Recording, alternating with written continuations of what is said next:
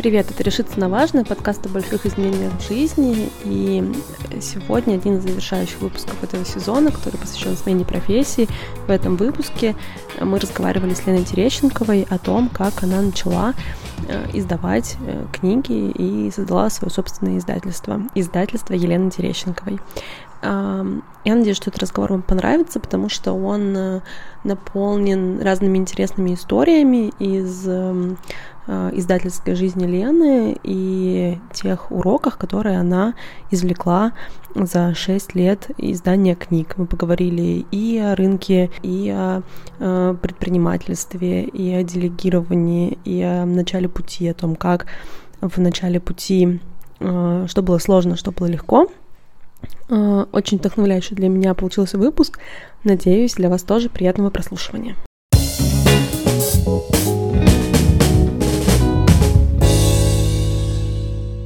В этом подкасте я со своими гостями разговариваю о смене профессии и об их историях, об их переживаниях, об их взлетах и падениях на этом пути, потому что э, верю, что эти истории вдохновляют людей на свои собственные изменения, и то, что многим кажется невозможным, нереальным после многих лет э, какой-то карьеры, которая у них была при, по молодости выбрана, э, изменить свою жизнь. И вот э, с каждым гостем я убеждаюсь, что это действительно возможно уйти в совершенно противоположные, не близкие сферы, э, где-то близкие, но поменять э, свой статус, и можно это сделать даже легко. Вот расскажи, пожалуйста, о своем опыте до того, как ты решила издавать книги, чем ты занималась, Э, как складывалась твоя карьера? Я люблю рассказывать свою историю, и вообще я люблю разговаривать с людьми какими-то близкими по духу, а если ты, в общем, меня читаешь, то, скорее всего, ты именно такой человек. Почему я люблю рассказывать свою историю? Потому что я э, понимаю, что мое качество жизни после того, как я поменяла, да, немножко свою сферу деятельности, оно очень сильно улучшилось просто в силу того, что я занимаюсь тем, чем я всегда хотела заниматься, я перевожу книги. А, до того, как э, начать этим заниматься, я занимаюсь сейчас этим уже 6 лет. Недавно об этом подумала, подумала, что ничего себе, как быстро летит время. А, до этого я, э, я закончила Нижегородский государственный лингвистический университет. А, Причем э, по специальности я преподаватель а не переводчик. То есть там был переводческий факультет, но я училась на педагогическом английском факультете. Но преподаванием я не занималась никогда, потому что я, как многие студенты Иньяза, пока училась, я работала репетитором и поняла, что это, в общем, по большому счету не мое.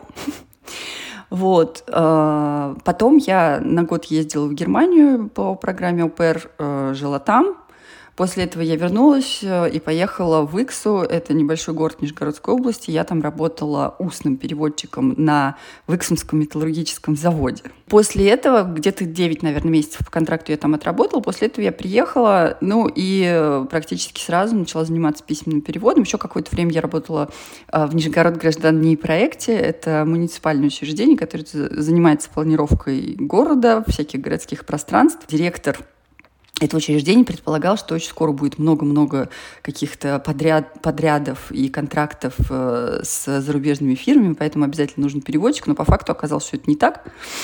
И я э, где-то, наверное, полгода или тоже месяцев девять я, собственно, просто получала зарплату, иногда заменяла секретаря-референта, а все остальное время я занималась письменными переводами.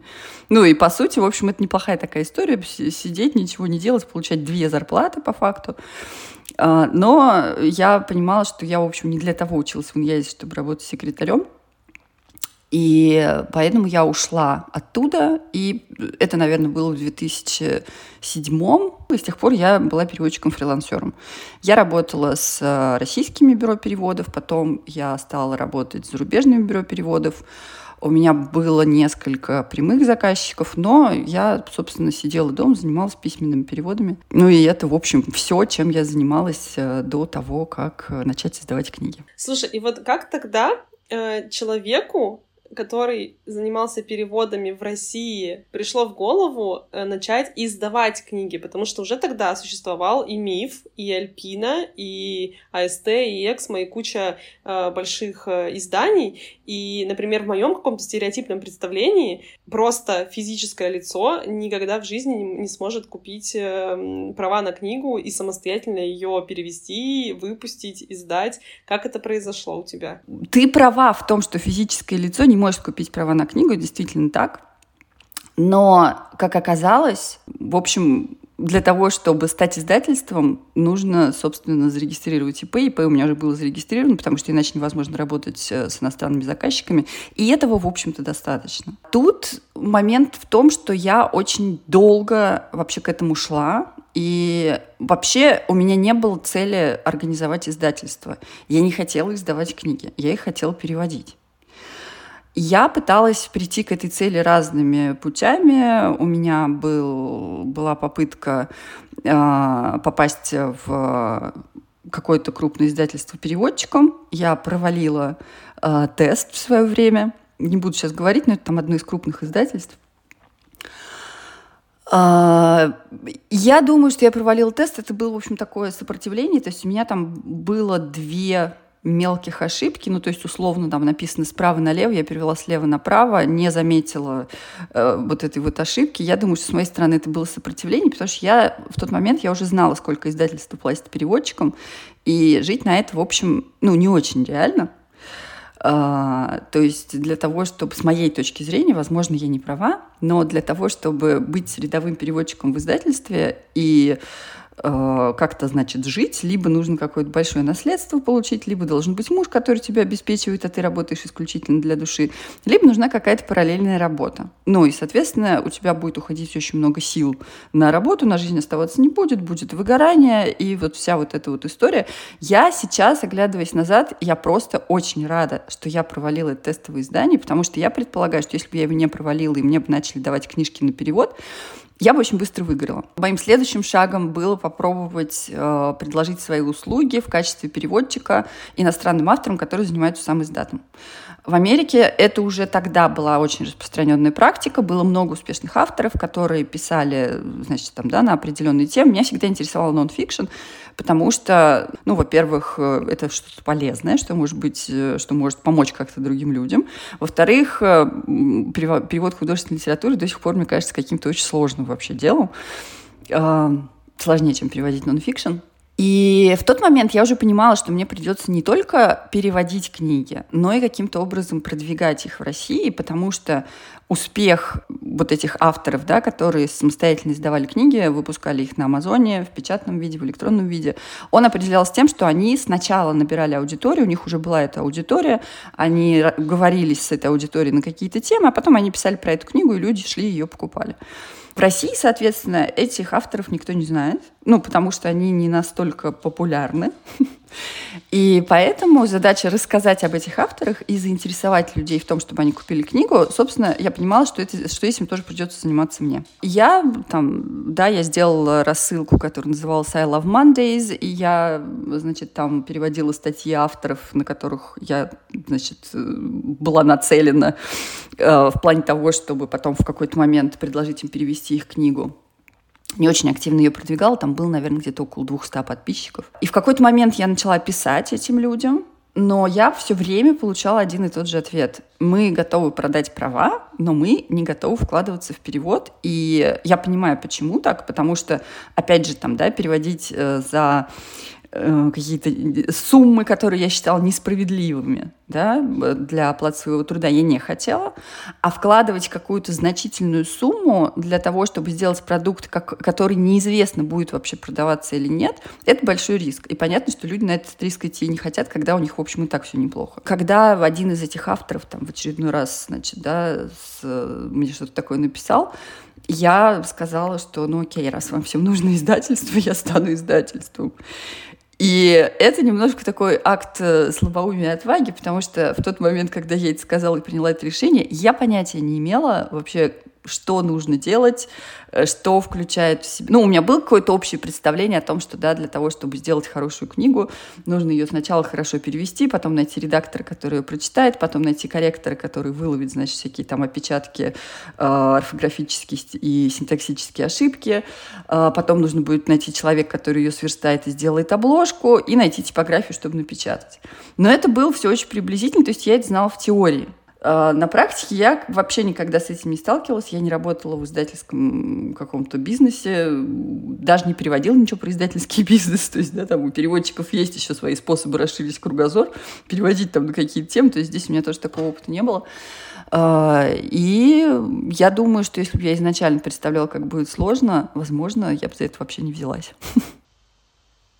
А поделись, пожалуйста, вот когда э, там я думаю о смене профессии, когда люди, с которыми я разговариваю о смене профессии, рассуждают о том, как, как э, мог бы быть их путь, чаще всего э, страшно поначалу, что у тебя нет имени, у тебя нет опыта, у тебя нет э, какого-то бэкграунда профильного, и ты боишься э, там, отказов, ты боишься, что у тебя не будет клиентов, ты, не, ты боишься, что э, сложно будет э, э, эту первую работу получить по новой специальности.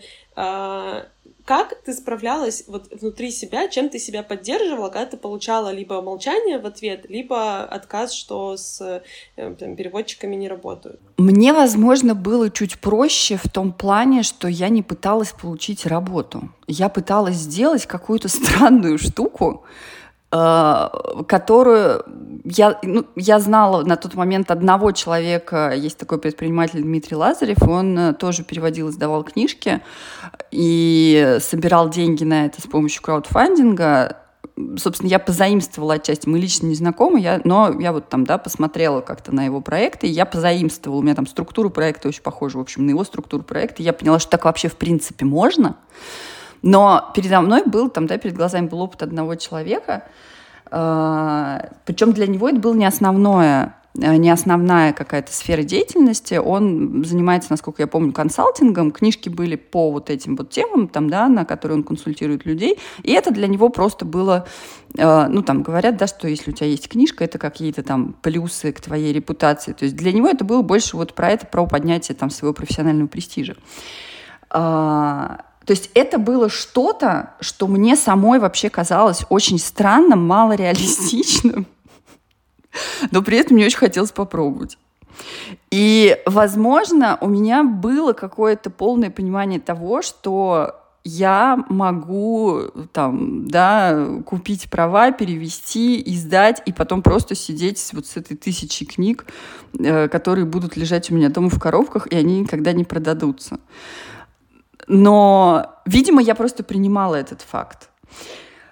Uh, у, меня, конечно, были другие сложности, например, там, да, вот ты говоришь про отказы. Еще до того, как uh, начать вообще писать, у меня был такой момент, я про него рассказывала у себя в блоге, uh, ну, правда, очень давно.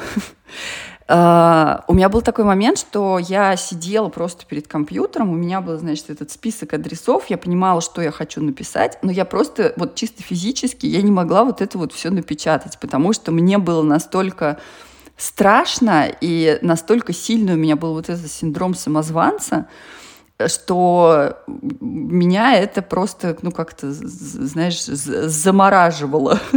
Я, я, ну, буквально, то есть я сидела перед компьютером и ничего не печатала.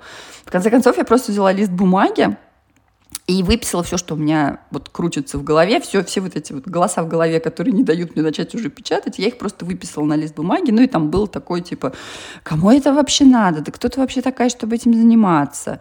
А потом я просто перевернула этот лист бумаги, и написала опровержение, которые, в общем, основаны были на реальности. То есть там, да, кто ты такая, чтобы этим заниматься. Я предприниматель, у меня вот есть, значит, код аквет издательское дело, и поэтому я имею право этим заниматься. Кому это нужно? Это нужно в первую очередь мне, но наверняка я такая не одна, и это будет нужно другим людям, которым тоже интересно разбираться в себе, заниматься самокопанием и как-то там, да, которым интересна психотерапия, которые считают ее инструментом для улучшения своей жизни, и, да, там, э, книжки э, по психологии, это, в общем, тоже один из инструментов, которые могут помочь в процессе психотерапии. И после этого я все-таки вот там начала писать. Э, ну и что касается того, там, да, как я себя чувствовала, когда получала отказы, что я с этими чувствами делала, мне было очень неприятно, мне было обидно, у меня была очень тонкая кожа в тот момент, и я воспринимала все эти отказы на свой счет, но я просто проживала эти чувства, и, собственно, да, еще раз, вторая реклама психотерапии за две минуты. я ходила на психотерапевтическую группу, где я говорила обо всех этих чувствах. Э, ну и, собственно, и там я тоже получала поддержку. То есть э, просто проживать чувства, искать поддержку и как-то там, да, работать со своими установками, которые не дают идти вперед. Как реагировало твое окружение, близкое, друзья, семья на то, что тебе пришла в голову такая идея, ты собираешься э, сделать такой проект? Было ли это больше про «Вау, Лена, супер классная идея, пробуй, конечно», или больше про э, «Ты уверена, что там это получится?» То есть это было больше про сомнение или про поддержку? А, это было больше про сомнение. Я не помню. Ну, то есть, опять же, вот эта идея «Вау, Лена, классная э, идея», это было как раз на психотерапевтическом терапевтической группе. Собственно, мне изначально пришла мысль там, да, про продавать э, подписку на книги, годовую подписку на книги. Я тогда еще не знала, что я не, не смогу переводить по 4 книги в год. Поэтому по моему плану я должна была продавать подписку на да, 4 книги в год потом, значит, их выбирать и переводить. И, собственно, этой идеей я поделилась на группе, а психолог, которую я вела, который ее вела, Юлия Смельнец, она сказала, что, ты знаешь, вот очень много выходит книг по психологии, на русский переводит гораздо меньше, и часто качество оставляет желать лучшего, и у меня просто в тот момент круг замкнулся, потому что я после школы хотела идти учиться на психолога. А здесь получалось, да, то есть, что как-то совмещаются, да, мои профессиональные навыки с каким-то моим интересом, который у меня там долгие годы был, и моей мечтой переводить книги. То есть это такое тройное, тройное вообще просто попадание. Там я получала поддержку вот в духе «Вау, крутая идея!» От э, близкого окружения это было в разной степени, разной интенсивности сомнения. То есть, наверное, самыми поддерживающими там, да, в этом плане были бывший муж и моя мама, э, которые меня ни от чего не отговаривали, но не сказать, чтобы сильно поддерживали. То есть вот это вот вау, нет. Сейчас там, да, с, э, мама мной гордится, мама передает тебе привет.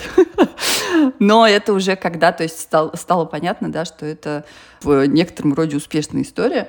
И на самом деле мне понятно, ну, потому что это правда была очень странная идея. Давай сейчас не будем детально обсуждать вот эту историю с первой книгой. Ты по нее говорила в нескольких других подкастах, но тем не менее, э, хотелось бы такой тут же эмоциональный здесь момент обсудить.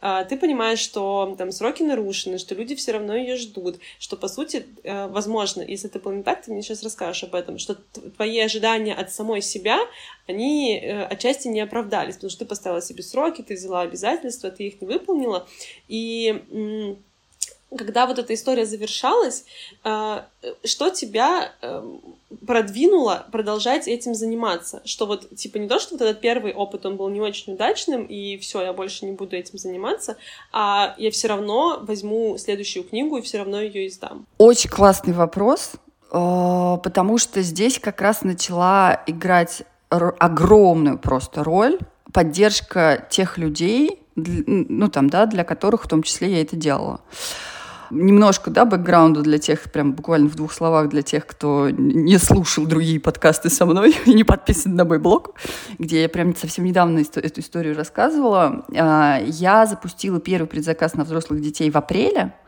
и там я написала, что в сентябре я пришлю готовую книгу.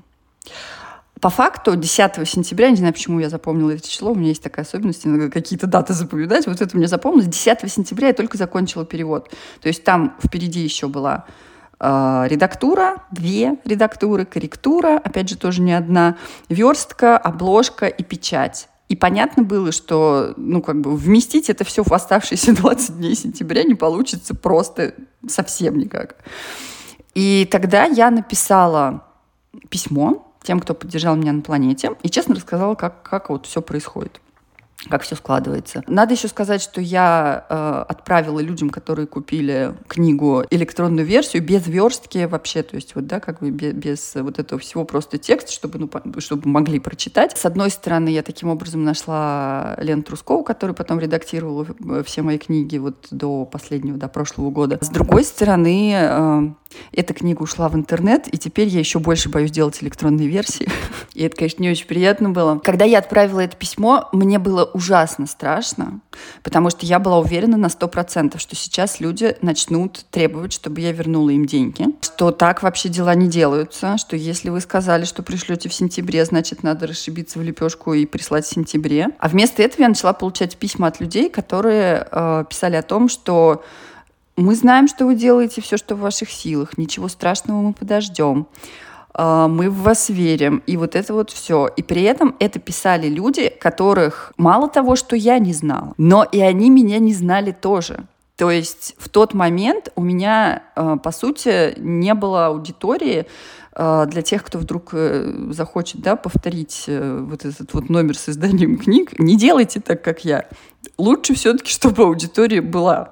Потому что в моем случае это были просто люди, которым ну, там, зашла тема книги, они э, хотели ее прочитать, но лично мы с ними знакомы не были, личного контакта у нас никакого не было. И поэтому для меня вот эта вот история с тем, что абсолютно незнакомые люди, которые не знают меня, меня поддерживают, хотя я не выполняют свои обязательства по отношению к ним, для меня это, наверное, была просто безумно терапевтичная штука. И я очень благодарна вообще всем, да, кто тогда мне писал, или кто даже, ну, там, тем, кто просто не писал мне гневные письма, им я тоже признательна. Сроки переносились еще несколько раз, потому что поскольку, поскольку это была первая книга, я не знала, да, вот это вот сколько, сколько времени все это занимает. Я каждый раз писала письма, я постоянно держала людей, которые купили книгу в курсе того, что сейчас происходит, то есть я писала, вот сейчас э, у нас задержка с версткой по такой-то, такой-то причине.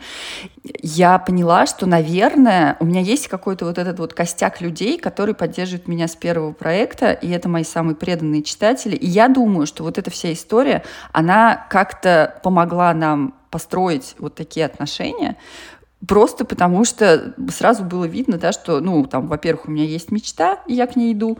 Во-вторых, э, я живой человек, который может э, совершать ошибки, значит, там, как-то косячить, честно в этом признаваться э, и поддерживать вот эту вот какую-то честную, открытую, искреннюю коммуникацию. И я думаю, что это правда сыграло очень большую роль. Поэтому, если вдруг вы где-то ошиблись, это может, это может в общем, да, даже пойти на пользу в каком-то смысле. Это был один момент, почему я решила продолжить этим заниматься. Второй момент был в том, что, в принципе, вот этот вот, вот этот весь процесс, когда из у меня тогда не было даже, то есть у меня взрослых детей как раз, у меня нет книги в оригинале, то есть я не держала эту книгу в оригинале, у меня это был текст на экране, распечатанные страницы, да, то есть потому что мне переводить э, в напечатанном виде, распечатанные страницы, и вдруг из этого получается книжка на русском языке, вот она прямо ее можно подержать в руках, и это сделал я, ну, понятно, что там при помощи других людей, но я там организовываю процесс, ищу тех, кто будет это делать. И это просто вообще какая-то магия волшебство, эм, которую я, правда, оценила несколько позже, но я думаю, то есть на сознательном каком-то уровне, да, но я думаю, что на уровне чувств и ощущений это тоже сыграло очень большую роль. Ну и в-третьих, когда книга пришла таки все-таки к людям, которые ее купили. И они начали отмечать меня в сторис, они начали писать на нее обзоры, они начали выкладывать фотографии, книги у себя в социальных сетях. Вот это, вот в тот момент для меня вот это было какой-то магией. То есть вот она лежит у меня дома в коробке, я достаю ее из коробки, кладу в конверт, отношу на почту, и через несколько дней она оказывается в руках у другого человека. Он выкладывает фотографии, книги, там вся она, значит, в закладочках и подчеркиваниях, и пишет о том, как она помогла ему лучше понять себя, и теперь вот он что-то хочет поменять в своей жизни. Вот это, конечно, наверное, было самым таким весомым фактором. И хотела поговорить с тобой вот еще о чем. Когда ты переводчик, у тебя есть, по сути, э, ну, такой один hard skill, э, особенно если про письменный перевод говорим, да, который ты там оттачиваешь, постоянно применяешь. Когда ты издатель, у тебя э, уже как бы вот этот hard skill, он как будто отчасти отходит на второй план, потому что тебе нужно организовать очень много процессов э, по изданию книги, в том числе по переводу, э, и больше работать с командой, э, с там, подрядчиками, и много вот этих вот э, э, soft skill ов применять. А вот с, с тем, с, того момента, когда ты начала э, издавать книги, какими навыками тебе пришлось овладеть, которых, например, ты не особо пользовалась, когда м, работала исключительно в э, переводе? В первую очередь э, мне пришлось разобраться да, в процессе издания книги э, в том, что касалось работы с текстом, мне было достаточно просто, потому что я ну, вот эта вот схема, э, по которой у нас идет работа с текстом, я перевожу книгу, потом я вычитываю свой перевод, потом я отправляю редактору, редактор читает один раз, присылает мне, я читаю, принимаю, не принимаю правки, потом мы делаем это еще раз, потом я отправляю, отправляю книгу корректору, э, корректор тоже делает свои правки, присылает мне готовый текст. Вот эта схема, она у меня сложилась достаточно быстро, просто в силу того, что я работала до этого с текстами. И я прекрасно понимаю, что для того, чтобы текст был хорошим, нужно две пары глаз, как минимум. То есть я понимала там, да, про, э, про необходимость редактора. Ну и постольку, поскольку это книга, она же будет напечатана, и там потом нельзя это никак исправить. Конечно, нужен еще корректор, который проследит там за всеми запятыми орфографическими ошибками, какими-то повторами, которые мы, может быть, там с редактором не заметили. То есть здесь мне было достаточно просто. Наверное, знаешь, еще, еще один навык, который у меня точно не было я хотела сказать, что все остальное было больше связано с делегированием, но здесь э, навык делегирования, он тоже нужен. Я не знаю, почему мне это так легко дается вот в этой работе, потому что вообще я перфекционист, и мне сложно отпускать контроль.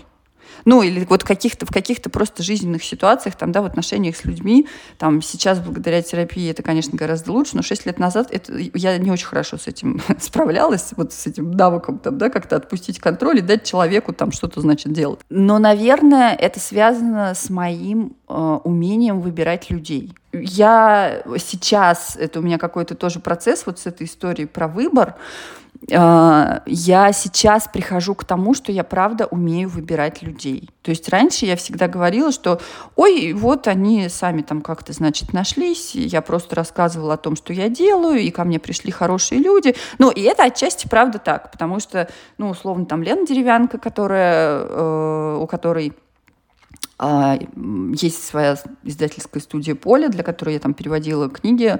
А, она пришла ко мне, потому что она прочитала, значит, вот про мой краудфандинговый проект и предложила бартер. Я переводила ее первую книгу, она делала обложку и верстку для взрослых детей. А, мне понравилось, как она это делала. Я понимаю, что я доверяю опыту и профессионализму этого человека. Я хочу с ней работать дальше. Опять же, я выполнила хорошо свою часть работы, и, собственно, да, это способствовало тому, что у нас с Леной вот завязались такие отношения, и мы продолжаем работать до сих пор. Э, кого-то мне рекомендовали, там, да, то есть Мил Селенин, который делал обложки для последних трех книг и для рабочей тетради, ее мне посоветовала Лена. То есть э, вот это умение выбрать людей и понять, почувствовать как-то, наверное, даже больше, что мы с ними сработаемся, это тоже важный навык, которого у меня до этого не было, ну, просто потому что у него не было необходимости. То есть, наверное, это вот... Э, ну, и вот этот момент еще с тем, чтобы не бояться делать что-то, чего я не умею. Сейчас это, может, не очень хорошо звучит, да, но э, не бояться пробовать делать что-то, в чем я пока не сильна, понимать, что сто процентов я где-то ошибусь, но при этом понимать, да, что там любую ошибку, в общем, можно исправить, э, это, наверное, тоже из каких-то вот навыков, которым меня научила работа. А для тебя э, вот э, функция переводчика, она ключевая в работе издательства? И там представляешь ли ты, что завтра ты делегируешь и работу переводчика? И будет ли тогда э, для тебя внутри издательства Елены Терещенковой продолжать оставаться издательством Елены Терещенковой? Я не представляю, что я делегирую работу переводчика, просто потому что вся эта история затевалась именно ради того, чтобы переводить книжки.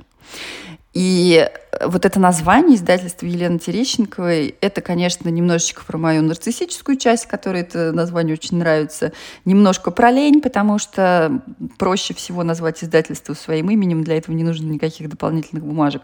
Но в том числе э, и не в последнюю очередь, это про то, что подписывая каждую книгу своим именем, я отвечаю да, за качество за качество верстки, про которые нам люди пишут, что у вас хорошо сверстанные книги, которые приятно читать, приятный шрифт, удобная верстка, за качество обложки, качество текста, конечно же, потому что у меня есть такая профдеформация, когда я читаю иногда книжки в переводе и немножечко плачу в душе, потому что на меня просто прыгают со страницы английские конструкции, я, я вижу просто, да, потому как переведено, я понимаю, что там было написано в оригинале. А, ну, а так быть не должно, то есть, да, текст должен читаться так, как вот он был написан по-русски, при этом с полным сохранением смысла. И я, подписывая все книги своим именем, я за это отвечаю. Но, конечно, это просто моя любимая часть работы. Я еще и э, продавать книги не смогу, если не я их буду переводить. Просто потому что я сейчас их продаю через свой интерес, через то, что я показываю процесс работы над ними. Да, я уже сказала, что, собственно, вся эта история с издательством затевалась ради возможности переводить книги. У меня сейчас там, да, в шапке профиля в одной запрещенной социальной сети там прямо написано, что основала собственное издательство, чтобы переводить книги которые помогают менять жизнь. Потому что, ну, это на самом деле так. Даже если сейчас мне нравятся и какие-то другие аспекты работы, да, то перевод это все равно остается любимым. Но при этом э, вот Лена как человек может перевести ограниченное количество книг в год, э, там, в квартал, и вряд ли э, ты завтра будешь производить там как миф, не знаю, там 100-200 книг в, в год. Вот как ты, как, вот, как предприниматель, может быть, с этим внутри, это какой-то компромисс, э, или как ты об этом думаешь вот сейчас? Ты, Лиза, абсолютно права. Uh, у меня в начале, когда я начинала этим заниматься, у меня была иллюзия, да, я уже говорила, что я смогу переводить 4 книги в год. Uh, ну, как бы нет. Вот прям точно стопроцентно нет. Э, сейчас я понимаю, что я могу выпустить две книги в год, перевести, ну, может быть, две с половиной. И мне с этим окей. По поводу мифа я где-то видела информацию, что они выпускают 52 э, книги за два месяца. В общем, какая-то такая история. То есть даже не 100 в год, а больше. А, не уверена, да, что это действительно так. А, но, тем не менее, безусловно, они выпускают гораздо больше книг, чем я. И если брать вот эту цифру, там 52 книги за два месяца, мне для того, чтобы выпустить 52 книги, несложно посчитать, что мне на это потребуется 26 лет. И мне с этим окей. Я понимаю, что у меня в любом случае, там, да, если как-то говорить э, с точки зрения предпринимателя про вот э, там увеличение заработка и вот этого всего, я понимаю, что у меня в любом случае растет э, мой заработок за счет того, что прибавляется по две книги в год. Да, конечно, он растет не так, э, как э, рос бы, если бы я решила, что я хочу стать мифом и там, издавать много книг. А, для меня как раз было бы компромиссом а, начать сейчас там, да, нанимать переводчиков, брать рукописи у авторов э, и издавать, э, значит, много, больше там, да, гораздо книг, там в 10 раз издать в 10 раз больше книг, чтобы у меня в 10 раз больше был заработок, вот это вот. Это бы было для меня как раз компромиссом. Потому что это не то, чем мне хочется заниматься. И я прекрасно понимаю, что если я сейчас там, ну хорошо, допустим, я возьму там, значит, две рукописи российских авторов, которые периодически там, да, у меня пишут, мне пишут и спрашивают, занимаюсь ли я изданием чужих книг, а, у меня будет, соответственно, то есть эти книги мне каким-то образом нужно будет тоже рекламировать и продвигать, и у меня э, будет меньше времени на перевод. Поэтому, собственно, это абсолютно сознательный выбор, и меня он устраивает на сто процентов. Чем больше времени проходит, тем э, больше я сомневаюсь в том, что это вообще когда-нибудь изменится.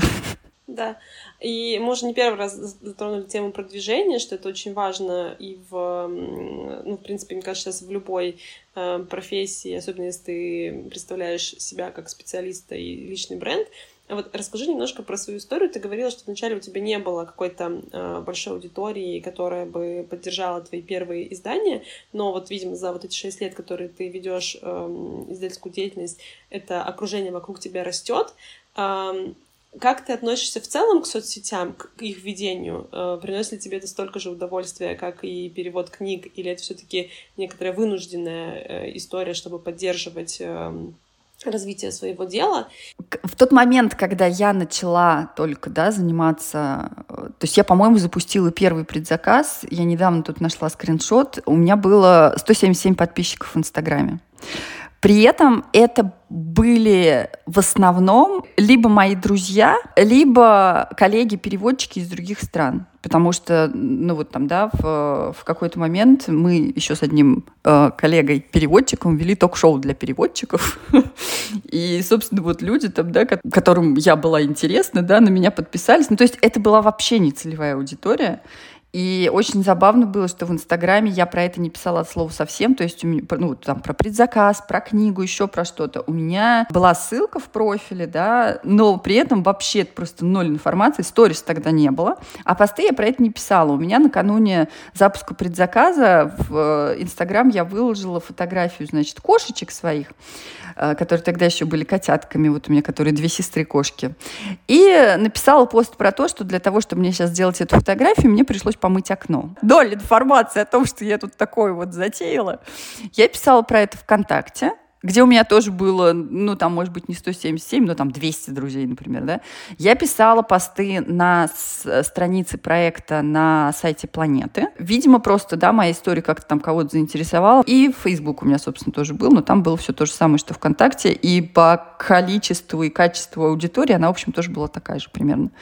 Вот. Это э, изменилось с выходом, опять же, взрослых детей начало меняться, потому что на меня там, да, начали подписываться люди, которые купили книгу, люди, которые пришли от блогеров, которые рассказывали про книгу. Но мне все, э, все равно было очень сложно вести сторис, и тогда это было скорее какой-то, наверное, обязанностью, хотя мне очень нравится общаться со своими читателями.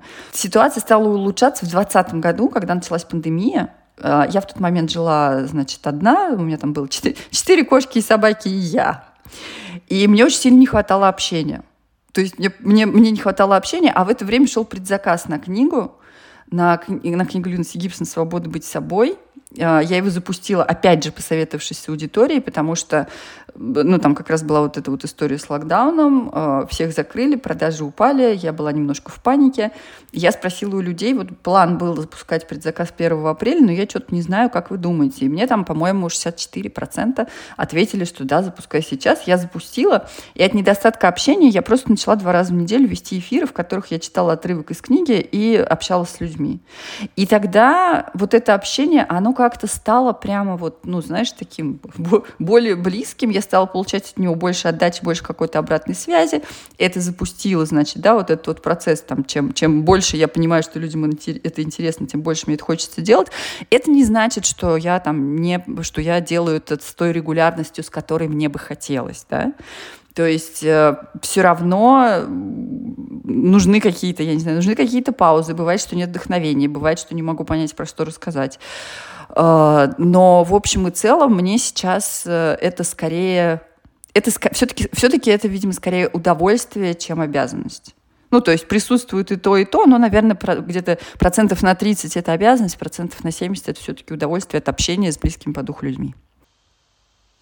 А, когда мы с гостями говорим про вот э, переход из одной сферы в другую, часто встает вопрос о финансовой безопасности, что люди имеют стабильную работу очень часто в найме э, с регулярным доходом, а потом они уходят в свое или уходят учиться, или уходят э, менять свою жизнь, и вот э, есть какой-то лаг между тем, когда они еще не начали свою там следующую э, деятельность или еще не получили какие-то первые результаты, и после того, когда они завершили. А, как было в твоем случае? У тебя была какая-то подушка безопасности, или ты просто в параллели продолжала какое-то время и работать, и заниматься своим проектом, и насколько долго это для тебя длилось?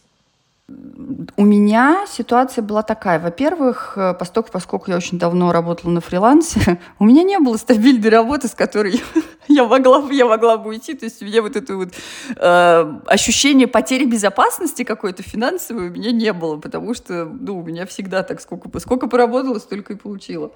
Я продолжала работать. Э, у меня с последним заказчиком мы расстались, наверное, в 21 по-моему, году я работала там уже все меньше и меньше, то есть у меня, наверное, там за 21 год это может быть, ну, 10% от моего дохода была работа вот с этим заказчиком, и он, в общем, у меня один остался. Была еще не очень приятная ситуация, э, когда между выходом взрослых детей началом продаж, э, я потеряла одного заказчика, своего самого крупного заказчика. И в этот момент э, меня поддержал бывший муж, который тогда еще не был бывшим. У меня, по счастью, это недолго вообще продолжался вот этот период сложный. Потому что взрослые дети, они как-то сразу начали хорошо продаваться. В контексте соцсетей и выбора книг я с тобой еще хотела обсудить вот такой вопрос. У тебя растет аудитория, и ты довольно часто советуешь своей аудитории, э, какая книга была бы интересна, какую книгу выбрать.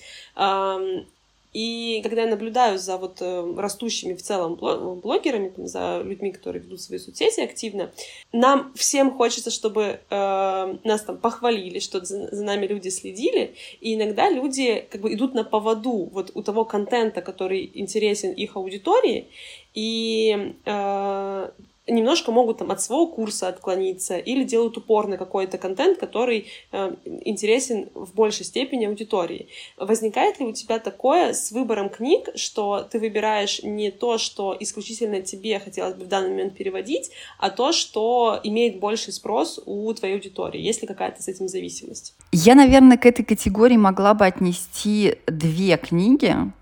Рабочую тетрадь по интуитивному питанию я э, взялась за ее издание по совету читателей, точнее, мне посоветовали книгу «Интуитивное питание» тех же авторов, но оказалось, что она вышла уже на русском языке в 2016 году, просто настолько по-тихому, что даже люди, которые хотели ее прочитать на русском, об этом не знали и написали, значит, мне ее там, да, в, в каком-то окошечке, где можно было порекомендовать мне книгу на английском языке, которую бы хотели увидеть на русском. Но пока я, значит, да, искала об этом информацию, я увидела, что в том же издательстве, в котором который продал мне права на взрослых детей. То есть в тот момент «Рабочая тетрадь» — это моя вторая книга. У меня одна книга издана, и в том же издательстве вышла вот эта «Рабочая тетрадь». То есть я уже понимаю, что мне продадут на нее права.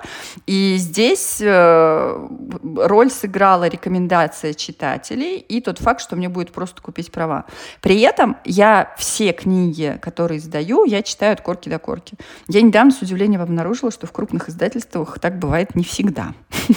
я немножко была шокирована, но, с другой стороны, при объеме там, да, 25 книг в месяц сложно прочитать их все, наверное.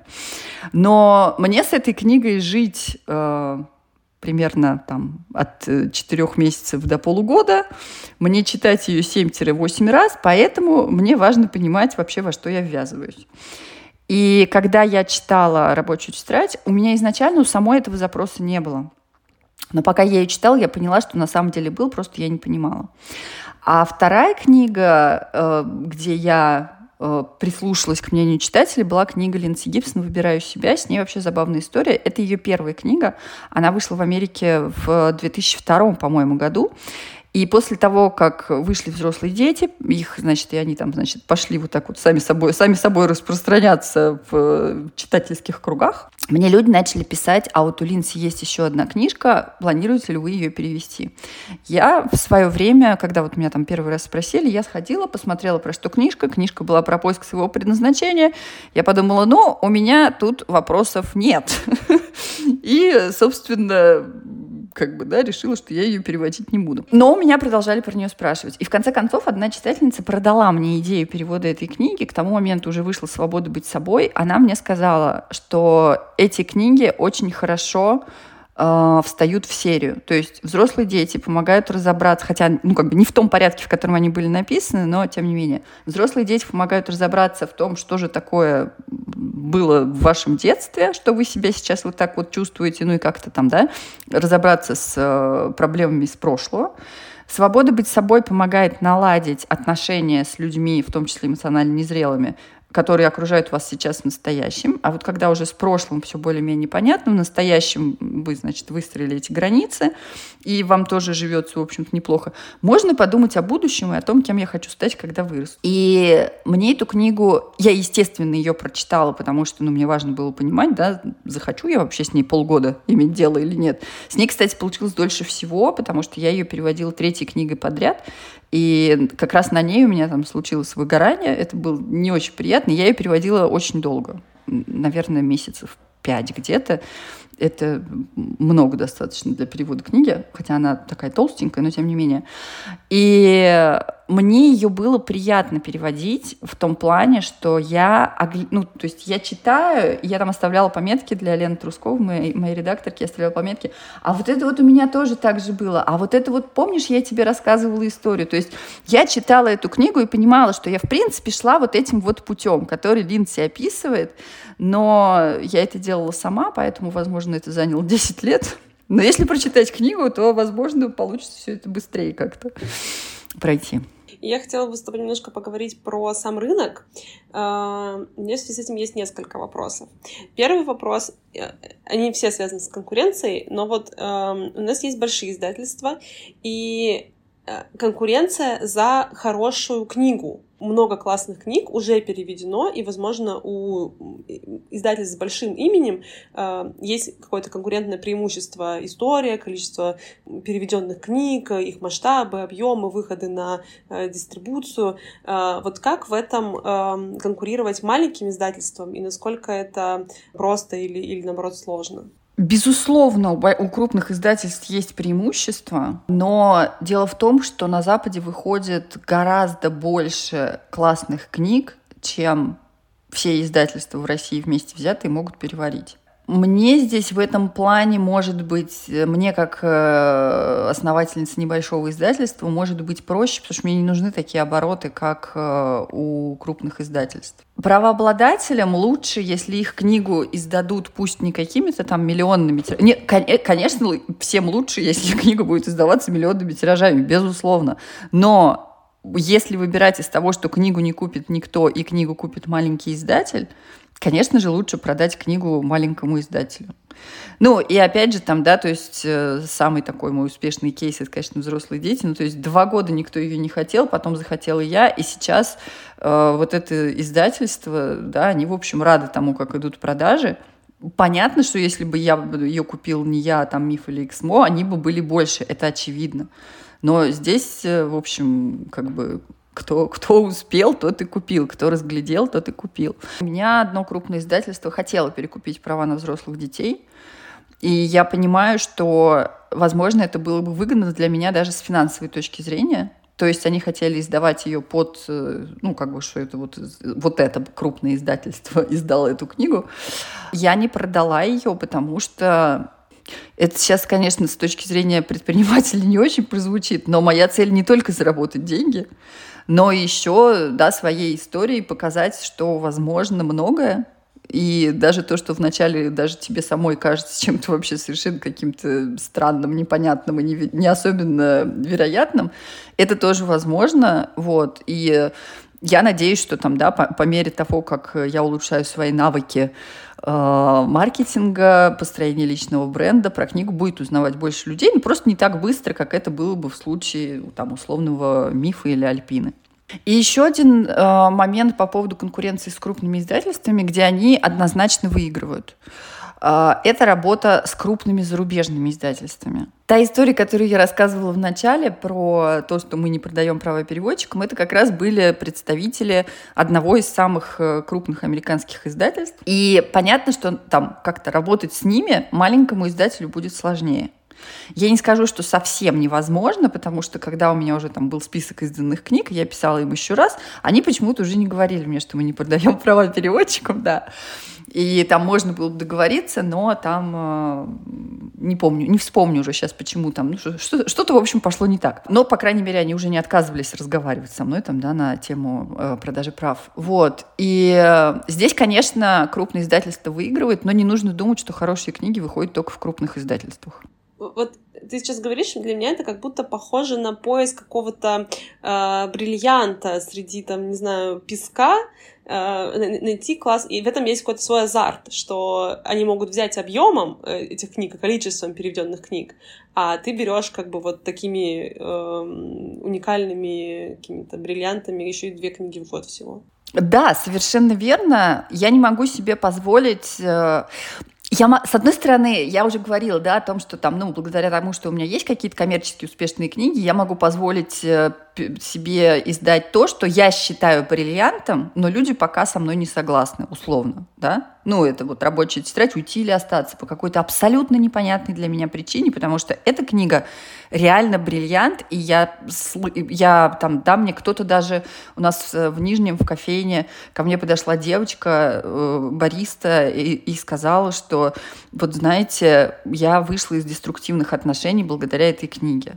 То есть это работа без психотерапии. Человек прочитал книгу, посмотрел как бы, да, на свою жизнь со стороны, и это помогло ему выйти из деструктивных отношений. Как человек, который выходил из таких отношений, знает, что это, я понимаю, насколько это вообще просто ну, невероятно, и как, видимо, она правда здорово работает. У нас еще на Озоне есть отзыв но он такой немножечко грустный, конечно. То есть там девушка пишет, что классная книга, все дела, ставит 5 звезд, но при этом в недостатках э, книги пишет, э, после прочтения приняла решение о разводе.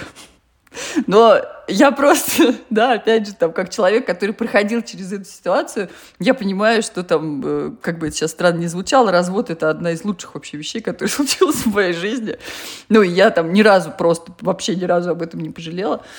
И, э, но она коммерчески неуспешна. Уйти или остаться, про нее мало знают, ее мало покупают. Я не понимаю, почему, мне непонятно. Но я могу себе позволить да, издать книгу, которая, возможно, когда-нибудь наберет обороты, возможно, когда-нибудь я научусь про нее рассказывать так, чтобы люди видели в ней то, что вижу в ней я, и понимали, что мне это надо, я могу через это пройти, есть книга, которая мне в этом поможет, и э, там, да, я могу изменить свою жизнь к лучшему.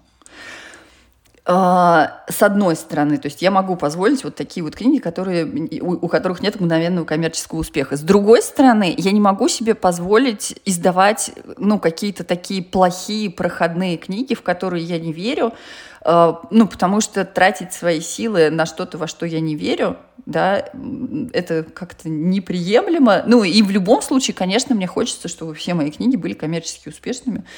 А, потому что, ну, они этого заслуживают, они, правда, классные. А теперь про конкуренцию со стороны за покупателя.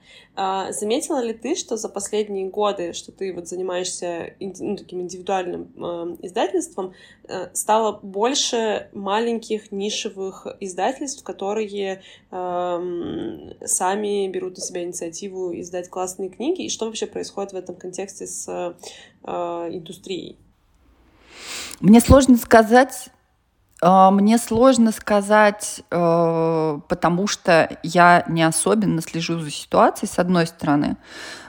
С другой стороны, сложно понять, что считать маленьким издательством. Ну, то есть условный попкорн — это маленькое издательство или нет? Ну, там, я издательство... У меня сейчас в э, команде, ну, как бы, да, вот люди, которые работают постоянно, это два человека. Э, одна занимается административными всякими задачами работы с блогерами, вторая занимается SMM. Эм эм. Вот нас на постоянной основе трое.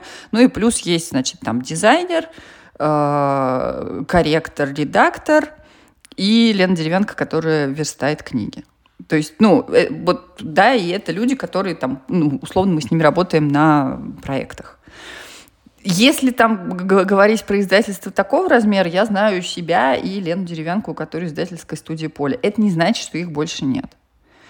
А, я слышала много, то есть, да, то, то, то, о чем я слышу, и то, что я думаю, у всех на слуху, это то, что э, крупные издательства типа «Эксмо» скупают издательства поменьше – и, ну, то есть э, тот же попкорн, насколько я знаю, стал частью вот этой вот издательской группы, если я ничего не путаю. Если путаю, прошу прощения.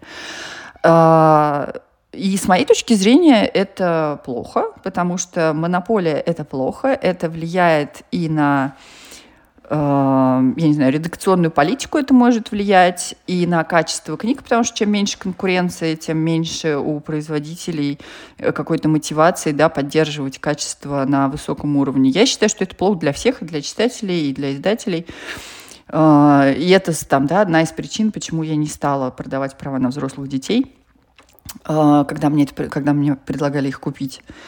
Вот. И э, опять же, я об этом своем решении не пожалела, но, как я часто говорю, я, может быть, там, я хорош, точно хороший переводчик, возможно, хороший издатель, но предпринимательница я ну, так, так себе. В целом у меня остался последний вопрос. Мы достаточно много, сегодня проговорили, и очень было интересно э, с тобой эту беседу вести. А, из-за того, что подкаст про сезон про смену профессии, у людей, у которых получилось изменить свой путь и получилось э, сменить вектор своей там, карьеры или начать свое дело, э, я всегда спрашиваю, э, что ты считаешь самым важным в этом процессе, и что бы ты хотела пожелать людям, которые сейчас находятся в этом процессе, чтобы их поддержать? Самое важное для меня в этом, я понимаю, это пафосно, конечно, сейчас прозвучит, но это возможность э, жить жизнь своей мечты. Потому что это и я могу и заниматься тем, о чем я мечтала, у меня получилось, я понимаю, опять же, да, что, возможно, там не в 100% случаев так бывает, но у меня получилось в том числе финансово себя обеспечить так, э, чтобы мне моя жизнь нравилась. Ну, тут, опять же, очень приятно, что мне нравится, то есть повезло, да, что мне нравятся сумки Луи Виттон, и я не хочу яхту, но То есть у меня запросы какие-то немножечко, да, другие, вот. Но, тем не менее, там в рамках каких-то своих э, желаний и потребностей я могу себя обеспечивать за счет любимого дела. Э, я прекрасно понимаю, вот буквально вчера, да, об этом говорила, э, просто в разговоре всплыла эта тема. Я прекрасно понимаю, что в прошлом году работа — это то, что вообще просто меня вытягивало. Я понимаю, что если бы я продолжала, не знаю, условно там переводить маркетинговые опросы и сайты для, значит, там туристических компаний и отелей, э, даже если бы я смогла получать деньги, ну, я знаю, что там фрилансеры как-то все равно измудряются получать деньги из-за рубежа сейчас, хотя это, конечно, намного сложнее, чем было раньше, а, я понимаю, что у меня бы не было вот этого ощущения того, что то, что я делаю, имеет значение, а значит, моя жизнь имеет смысл, потому что я думаю, я не одна такая, и в прошлом году вот эти мысли о том, зачем вообще это все, думаю, они посещали многих людей. И у меня вначале был период, когда мне казалось, что вообще ничего не имеет смысла, но потом я понимаю, что да, там мне пишут о том, что там книги нужны, мне продолжают присылать отзывы. Э, вот это вот все и мне там в ответ люди пишут, что то, что я продолжаю переводить книги, я продолжаю писать о том, что вот сегодня было там тысячу слов про любовь, как мне написала, собственно, там, да, девушка, которая про это писала. А, это дает тоже какое-то ощущение стабильности и помогает людям да, почувствовать какую-то опору. И это настолько взаимный процесс, то есть как бы я людям что-то отдаю, они мне в ответ отдают очень много. А, это, конечно, для меня очень важно. И еще второй, наверное, тоже, ну, как бы второй по, по номеру, но не по значимости ответ на этот вопрос, это, конечно, люди, которых я встречаю в процессе э, вот этого вот тем, чем я занимаюсь у меня бы не было в жизни там многих людей, с которыми сейчас у меня существуют важные для меня отношения очень, да, это и моя команда, и какие-то люди, которые просто там, да, сначала узнают про мои книги, потом узнакомимся лично, и я понимаю, что это на сто процентов мой человек. Это очень важная штука. А что бы я пожелала? Э, наверное, две вещи. Во-первых, даже три. Во-первых, э, не бояться пробовать делать что-то, что вам сейчас кажется абсолютно нереалистичным, ну, потому что я когда начинала, я не раз про это сказала, но, наверное, это правда важно, я не очень понимала, что я делаю, я не очень представляла, как это делать, я не была уверена, что у меня вообще что-то из этого получится. Но вот получилось. Это первая вещь. Вторая вещь — не стройте ожиданий, потому что, правда, все может пойти совсем не так, как вы рассчитываете. Возможно, спустя какое-то время вы увидите, что это было к лучшему. У меня таких историй много. Если их сейчас начать все рассказывать, у нас подкаст будет 5 часов. Я думаю, вряд ли его кто-то дослушает до конца в этом случае. И третья вещь — ищите поддержку. Не всегда близкие вот так сходу будут радоваться вашей идее. Это не потому, что, я не знаю, там вас не любят, в вас сомневаются еще что-то, но просто если вы делаете что-то, что кажется безумным даже вам, скорее всего, другим людям поначалу тоже так будет казаться, их сложно в этом винить. А, но поддержку можно найти, это какая-то я не знаю, среда людей, которые занимаются чем-то похожим. Психотерапия – отличная вещь. Советую всем. И в этом плане, кстати, наверное, даже больше групповую терапию, чем личную. Потому что одно дело, когда один терапевт, да, там с глазу на глаз говорит, Лена, классная идея, но когда рядом с ним, значит, вы сидите в кругу, и вас там 10 человек, и там все эти люди говорят, блин, как здорово. Ну, потому что там, в моем случае это было еще потому, что людям тоже интересна психология, всем, которые там собрались, соответственно. Вот, это дает очень много. Последняя прям вот четвертая вещь. Если это какой-то продукт, рассказывайте с самого начала о том, что вы делаете. Вот прям идея появилась, и начинайте рассказывать. Потому что тогда и поддержку будет проще найти. Потому что обязательно найдутся люди, которым э, будет интересно то, что вы делаете. Нам всем кажется, что мы уникальные снежинки, и таких больше нет, но это, к сожалению или к счастью, неправда. И обязательно найдутся люди, которым будет необходимо то, что вы делаете, и уже они будут вас поддерживать. Спасибо тебе большое за этот разговор. Для меня очень важны, э, для меня каждый этот разговор оказался очень терапевтичным, и очень важны были как минимум мысль о том, что ты сказала, что тебе сложно после перерыва снова приступить, войти в режим перевода. И это подтверждает, что даже если ты выбрал, э, нашел дело своей э, жизни, дело своей мечты, даже если тебе здорово и вдохновляюще работать этой работой, возможно, возникнут моменты, когда тебе действительно будет сложно, и ты не захочешь там, э, там вставать и каждый день этой работой заниматься, и сможешь выгореть, и это все тоже окей. Это не исключает того, что это не то дело, которое ты выбрал, и нужно там, что-то где-то бросить, поменять или оставить эту затею. И поддержка очень важна, и а, Э, разговор для меня был э, очень увлекательным. Спасибо тебе большое за это время. Эм, много провели его вместе. Я надеюсь, что нашим слушателям тоже будет также полезно. thank you